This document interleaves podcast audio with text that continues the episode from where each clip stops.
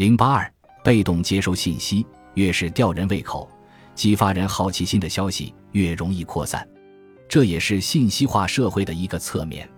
那么，我们是通过何种渠道接触到巨大的信息流以及不断更新的新闻的呢？二零一六年三月，Line 公司曾做过一项名为“不同年龄段人群获取新闻的途径”的调查，调查对象是十三岁至六十九岁的手机用户。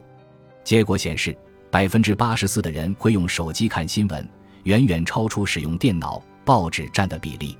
而且，不同年龄段的人会访问不同类型的新闻网页，比如二十岁以下的年轻人多会浏览 Line 等 SNS 以及分类信息类网站。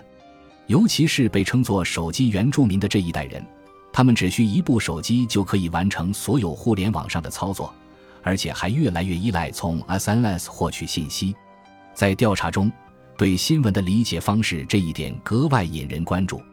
二十岁以下的人里，有百分之二十五的人选择了与其自己找新闻看，更愿意等网站定时推送这个选项占四分之一。也就是说，和主动的寻找信息相比，他们更倾向于被动接受。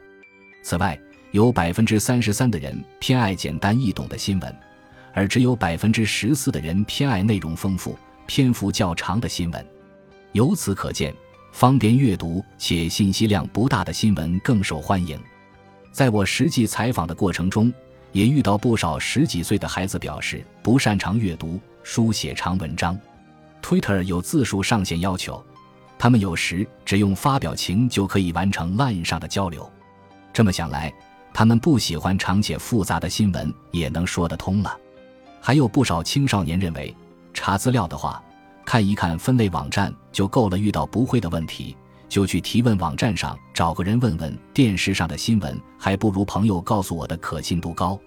他们往往不考虑信息的出处是否可靠，内容是否客观，而更愿意相信朋友说的话，认为后者的可信度更高。